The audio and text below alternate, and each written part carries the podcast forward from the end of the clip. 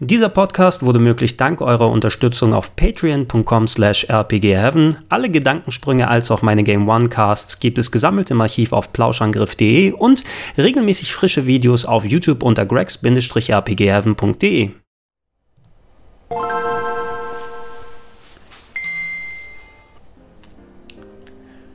Schönen guten Tag und herzlich willkommen. Ihr seht, ich habe es fein.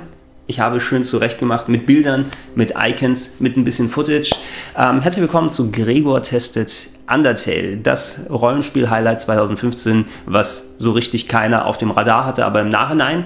Wie viel sind die mittlerweile? Bei Steam sind sie fast bei einer Million verkaufter Exemplare und natürlich nicht auszuschließen die ganzen anderen Plattformen, wo man es kaufen kann. Einer der Titel, ja, wenn man ihn gespielt hat, äh, dann ist das ein Game, was man gerne anderen Leuten weiterempfiehlt. Und wenn man es nicht gespielt hat, dann weiß man vielleicht im ersten Moment nicht, was so richtig dran ist. Ähm, dieses Review wird spoilerfrei sein. Ähm, ich werde nicht konkret über Story-Inhalte sprechen, nur ein bisschen allgemein über die Ausrichtung des Games, was inhaltlich passiert, weil das sehr schade wäre, ähm, zu verraten, was innerhalb des Spieles denn dann so losgeht. Denn der Überraschungsfaktor und wie das Game auf einen wirkt, was genau dort äh, passiert, mit welchen Figuren man zusammenkommt, was für äh, kleine Anekdoten Anekdoten und Gags und, und versteckte Sachen mit dabei sind. Das ist ein ganz großer Faktor, das, das Entdecken ist was, was dann mit am meisten Spaß macht. Und ähm, zum Glück muss man aber auch nicht so ins Detail gehen, was die Story selber angeht, denn ähm, man kann auch auf anderem Weg erklären, was so cool und was so toll und was so einzigartig an Undertale dran ist, ohne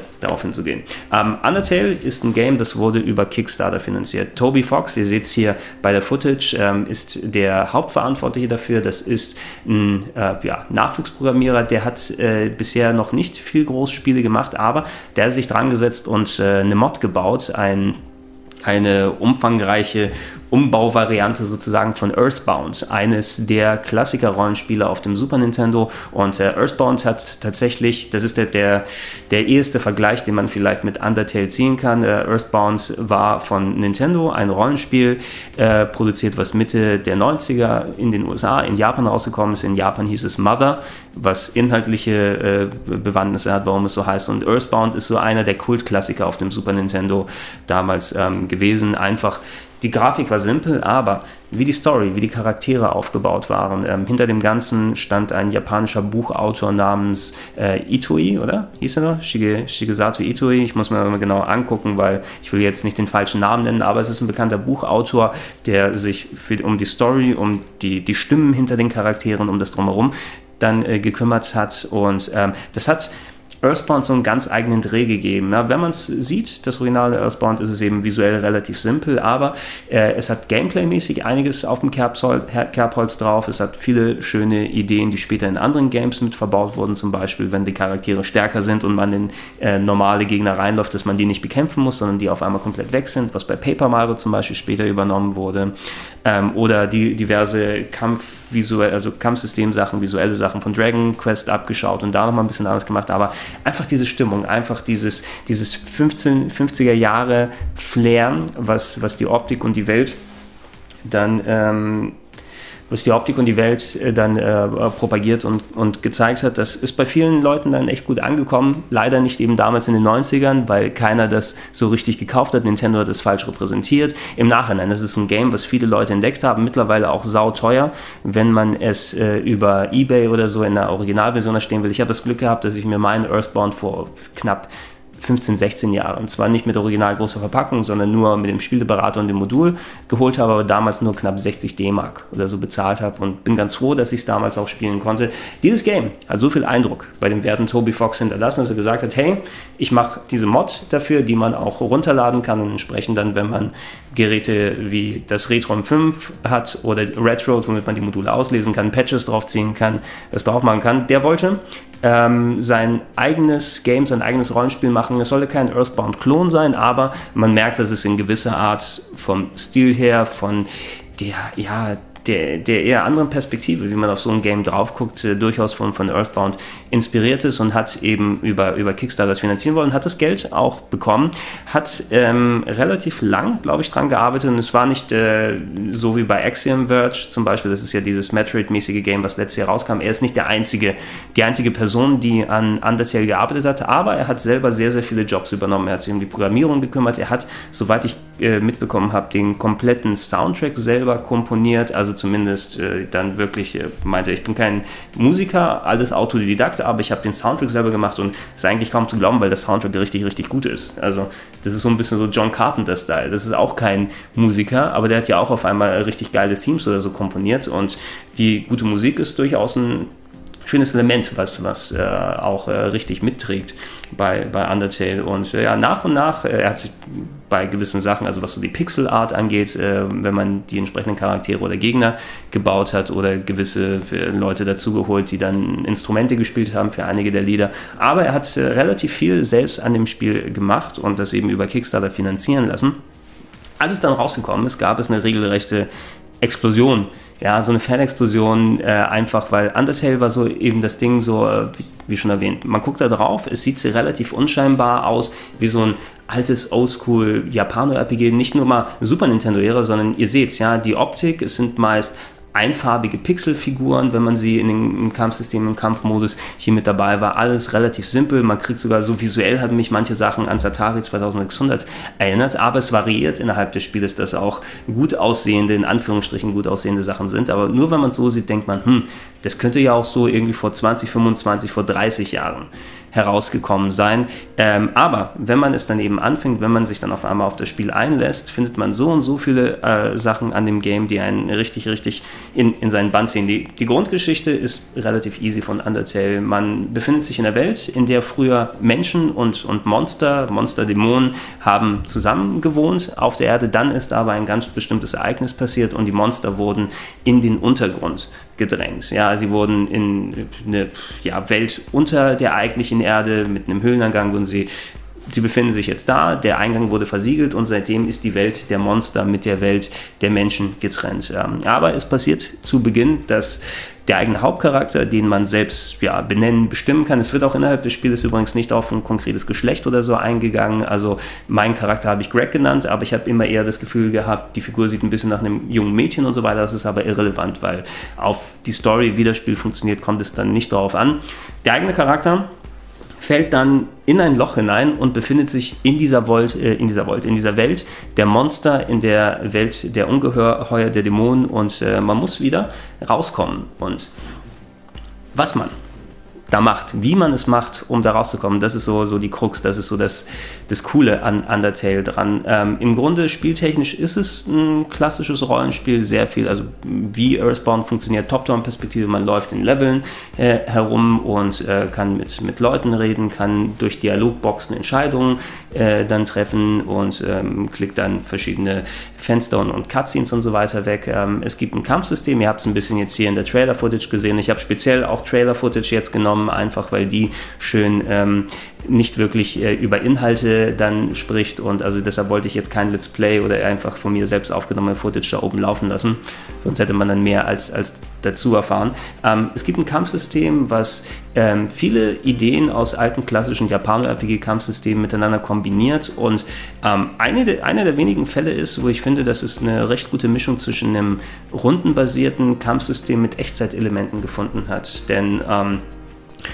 wenn man auf Gegner trifft, man sieht sie, man sieht hier, hier, gerade, die stehen dann vor einem und ähm, dann heißt es, okay, was willst du machen? Willst du angreifen? Willst du mit denen reden? Willst du das machen? Ja, man kann mit Monstern reden. Man muss nämlich nicht kämpfen innerhalb des Spiels, sondern man hat verschiedene Optionen. Ein bisschen so wie bei Persona zum Beispiel, der Shin Megami Tensei, was Toby Fox auch als Inspiration dann ähm, genannt hat. Also da kommen diese Ideen her.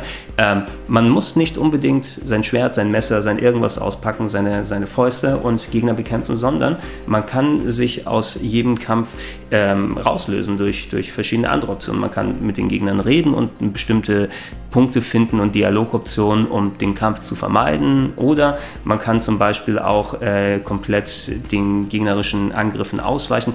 Äh, wenn man aufs Campen raufgeht, ähm, erscheint der eigene Charakter als Herz. Ja, man hat so ein weißes Viereck am Untergrund äh, des Bildschirms, am unteren Teil des Bildschirms. Man ist da so als kleines Herz dann aufgebaut und dieses Herz kann man bewegen innerhalb dieses Kastens. Ähm, es wirkt so ein bisschen, als ob so ein kleines Shoot'em-up-Raumschiff wäre, was man hat. Und äh, je nachdem, wie die Attacke des Gegners ist, was der, der gerade macht, ähm, kommen Projektile auf einen zu. Ob es jetzt ist, dass eine Blume dann Sporen ausspuckt oder es ist irgendein ein Gegner, der anfängt zu singen und dann kommen so Sinuskurven und Wellen, denen man ausweichen muss. Wenn die einen berühren, dann gibt es Energieverlust. Wenn man dann aber so Shoot'em-up-mäßig ausweicht und äh, daneben, also man kann nicht selber schießen mit dem Ding, aber man muss dann ausweichen und gucken, dass man dann möglichst wenig Energie dabei verliert, kommt auf einmal diese Echtzeitkomponente hinzu, die erstaunlich gut funktioniert, weil es wird immer aufwendiger, immer konkreter. Es ist also, Shoot'em-up ist da tatsächlich auch der beste Vergleich, weil es äh, gerade in den späteren Teilen des Spieles teilweise so enorm viel Aufmerksamkeit verlangt und wirklich mit den abstrusen Ideen und was, was sich die Gegner da äh, ausdenken, was dir da entgegengeworfen wird. Man muss da echt drauf achten. Also da, da, da kommen die Leute, die Shoot'em-Ups gut können und auch, ich würde sagen, so Musikrhythmusspiele. Ja, da muss man ja auch ein ganz, ganz schnelles Auge haben und schnelle Auffassungsgabe und so weiter.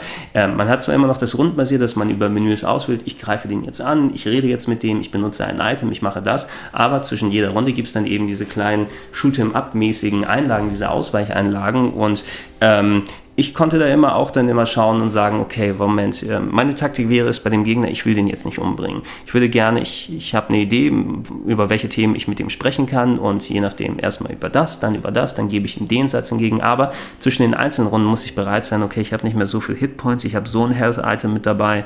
Ich glaube, die erste Runde kriege ich dann ausgewichen, bei der zweiten sollte ich mich vielleicht auf was anderes konzentrieren.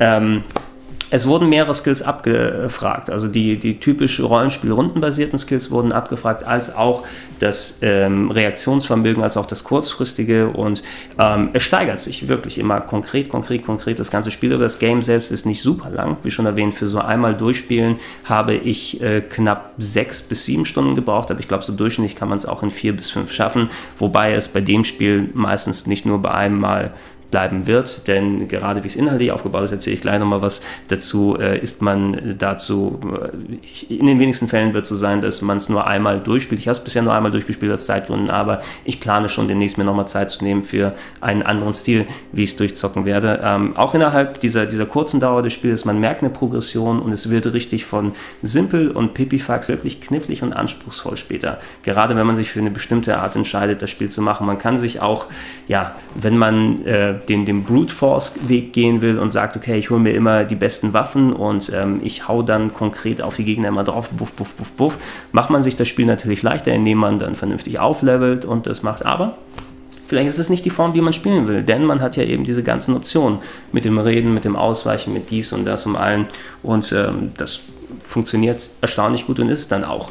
Ähm, und ja, ey, ich würde so gern was über die Figuren erzählen oder was dort äh, passiert, welche Begebenheit da ist, aber das ist, wie schon erwähnt, fast schon zu viel. Ich habe mich geärgert zum Beispiel, da ging es um einen Artikel, wo ich habe gerade Undertale gespielt und da wollte ich nochmal kurz gucken, okay, wie ist eigentlich der allgemeine Tenor dazu. Ich habe eine von mir bekannte frequentierte Seite angeklickt und da hat nur ein Screenshot ausgereicht. Und da habe ich schon gesehen, ach scheiße, sowas ist im Spiel drin. Das kam dann ungefähr zwei Stunden später, wo ich dann wieder weitergezockt habe irgendwo. Aber es hat schon gereicht, einen Screenshot zu sehen und dann sieht man, scheiße, das wäre eine coole Überraschung gewesen, wenn das ist. Und das sollte man sich nach Möglichkeit alles erhalten. Denn dieses Spiel wird äh, mit, mit, mit den eigenen Gefühlen spielen. Es wird anders sein, als wenn man es erwartet. Es ist ein Spiel, was ähm, anders mit dem Gamer umgeht und der Beziehung zwischen äh, jemandem, der ein Spiel zockt, wie er dieses Spiel konsumiert und wie das alles drumherum ist. Also da, da merkt man, dass jemand äh, mit konzeptuell hinter dem Spiel stand, der was zu sagen hat, was genau ist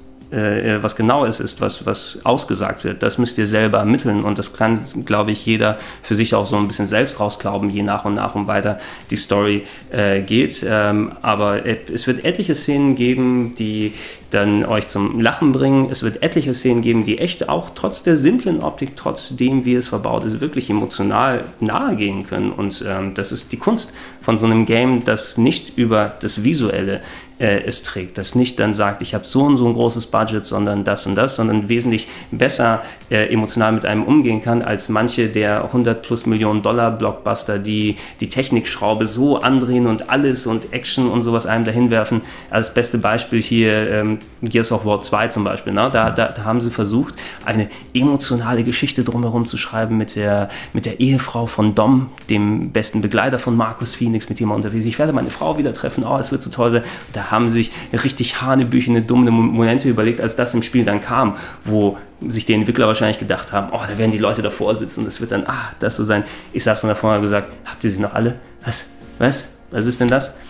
Und hingegen Undertale hat sehr viele Szenen, sehr viele Figuren, Charaktere, die einfach vielschichtig nicht nur geschrieben sind, sondern auch vielschichtig agieren. Niemand ist nur äh, ein Abziehbild. Niemand ist nur Stereotyp, niemand ist nur der Gegner oder die Figur, sondern es sind viele verschiedene Schichten bei den Gegnern drin, die man entweder erkunden kann äh, oder, oder die anderen Leute, die man trifft, das müssen ja nicht zwangsläufig Gegner sein, die man erkunden kann oder nicht erkunden möchte, kann man auch gerne wegschauen. Es gibt dann eben diese große Variabilität, wie man es macht. Und ich hatte einfach sehr viel Spaß dabei. Du machst es an und dadurch, dass es nicht so groß und umfangreich ist, hat es auch keinerlei irgendwie Längen oder Fett, wo du sagst, oh, ich muss jetzt erstmal hier irgendwie aufleveln. Ich habe dieses Spiel zum Beispiel relativ pazifistisch gespielt. Ich habe fast keinen Gegner umgebracht in dem Spiel, sondern konnte mich aus fast jeder Situation rausreden. Nur am Anfang habe ich einen Gegner gekillt und das habe ich nachher bereut.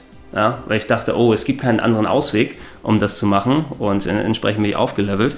Ähm, ich habe es nachher bereut, weil da habe ich diesen ganzen Aufwand in das Spiel gepackt, um mich möglichst gut aus diesen Situationen rauszuwirken. Es hat schon gereicht, um mir dann gewisse Sachen zu verbauen und das gibt mir zum Beispiel die Motivation, okay, ich glaube, ich spiele es nochmal durch und dann probiere ich mal ein bisschen was anderes aus, um diesen Punkt zu vermeiden. Was ich auch zum Beispiel machen will, ist es äh, nochmal, weil das habe ich beim ersten Durchspielen überhaupt nicht gemacht. Ich habe so gut wie nicht klassisch gekämpft. Also ich habe nicht das, nimm das Messer in die Hand, die Waffe in die Hand und hau drauf und Level auf ohne Ende äh, oder gehe auch irgendwo mal Experience Points farmen und alles habe ich nicht gemacht. Aber es gibt im Spiel, soweit ich das mitbekommen habe, einen komplett anderen Twist, eine komplett andere Ausrichtung. Und das wäre zum Beispiel was, wenn jemand das als erstes gemacht hat und dann komplett auf klassisches Rollenspiel mit Kämpfen und Aufleveln gegangen ist, auf einmal merkt und sich sagt, ach okay, dadurch, dass ich meine Aktion so gemacht habe, ist das Spiel in die Richtung gegangen. Ich probiere es nochmal aus. Es ist ja nicht so lang und es gibt vor allem so viel an kleinen geheimen Sachen zu entdecken, wenn man wieder zurückgeht an andere Teile des Spiels, wo man vorher gewesen ist.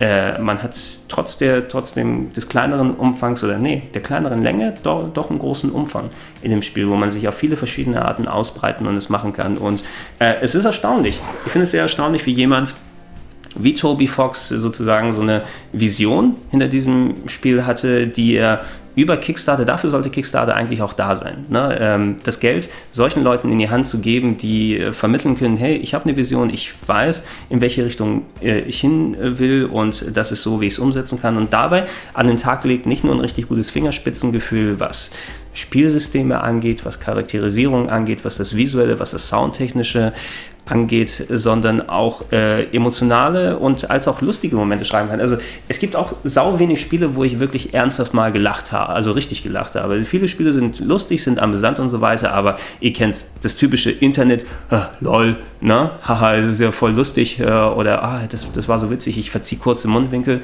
Es gibt sau viele Momente bei Undertale, wo ich richtig lachen musste, weil es einfach so absurd und blöd und auch lustig war. Aber es gab im Umkehrschluss auch eben, vielleicht sogar auch durch diese lustigen Sachen, dann nochmal extra befüttert Momente, wo ich dann auch nochmal mich hingesetzt habe und nachgedacht habe. Und ähm, das in dem Maße zu schaffen, gerne bei solchen Sachen, da, da zahle ich gerne bei Kickstarter äh, dazu. Und äh, wenn ich gewusst hätte, dass es in die Richtung geht, hätte ich mich auch beteiligt. Und äh, es war schade, dass ich es jetzt nicht äh, damals schon gespielt habe, weil die Zeit musste ich auch erstmal finden. Ne? Undertale habe ich mir immer wieder ein bisschen vor mir hergeschoben. Ich weiß, es dauert nicht allzu lange und ich bin mir ziemlich sicher, dass ich es ganz cool finde, wenn ich es mal spiele, weil ich kenne Earthbound, ich kenne die anderen Sachen, so diese ungefähren Vorbilder. Ähm, aber wenn du Zeit findest, machst es mal. Das ist jetzt über, über Weihnachten passiert und ich bin ganz froh darüber, dass ich da auch noch wirklich Zeit hatte, um das Entschuldigung, am Stück zu spielen. Ich habe zwei Nachmittage insgesamt dann damit verbracht. Ähm, hätte ich es damals gespielt, als es rausgekommen ist, da hätte man natürlich auch den ganzen,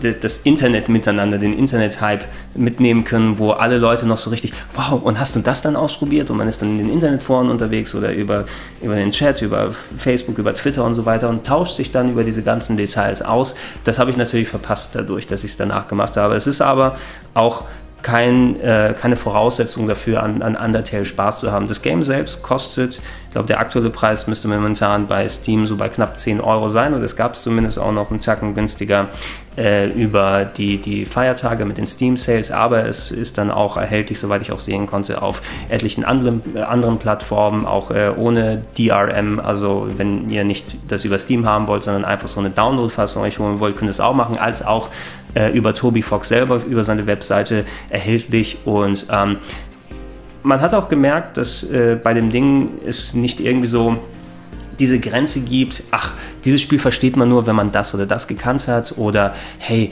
äh, das, das, du musst ein Casual Gamer sein, weil das hat ja keine geile Grafik, weil das hier, das, das Game funktioniert nicht mit Vorurteilen, sondern ähm, man muss es ausprobieren. Ich finde, ich finde, es ist schon Pflicht, dass man es zumindest ein bisschen sich anguckt, wenn man Interesse an solch gearteten Titeln hat sowieso, aber man weiß vielleicht nicht, ob man auf, dieses Art von, auf diese Art von Game steht oder was es dann mit einem macht. Es ist auch vollkommen legitim zu sagen, ich habe es ausprobiert und es war nicht richtig was für mich, aber es hat mehr als alle anderen Titel irgendwie in dem letzten Jahr die, äh, die Chance, einen wirklich mal emotional vernünftig mitzunehmen, weil es eben so eine richtig gut geschliffene Stimme darunter hat. Eben dadurch, dass du jemanden wie Toby Fox hatte, der als eine Person dahinter stehen kann und sagen kann, okay, ich möchte das so machen und ich habe mir so einen Charakter überlegt, der das so macht und dann kommt diese Situation, oh, und von da bauen wir auf, oh, und da kann ich diese Gameplay-Sache dazu packen.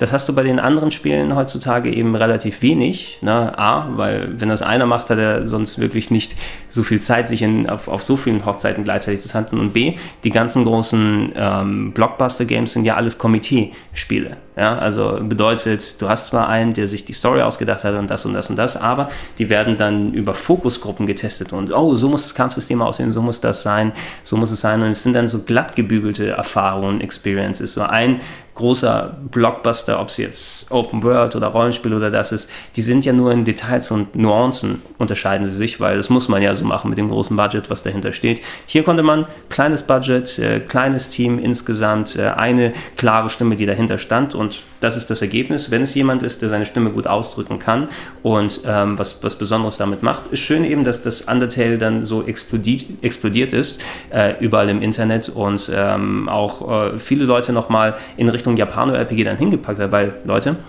es gibt natürlich nicht exakt das gleiche Spiel, wo du sagst, ja, Undertale ist zwar nah dran an Earthbound, aber nimmst du den oder den oder den Titel und das hat das gleiche Erlebnis wie Undertale geboten. Aber es zeigt zum Beispiel, wozu das Genre zum, zu leisten imstande ist. Und wer damals seine Chrono Triggers und Final Fantasy VIs und, und die Lufias und die Terranigmas und dies und alles gespielt hat, die haben mindestens genauso emotionale Elemente mit dabei und spieltechnische Sachen, die einen rangezogen haben. Und mich hat es gefreut, dass gerade mein persönliches Favoritengenre so durch durch einen, einen Geheimtipp, durch ein etwas anderes Spiel heutzutage vernünftig repräsentiert wurde das auch richtig hoch im Kurs steht.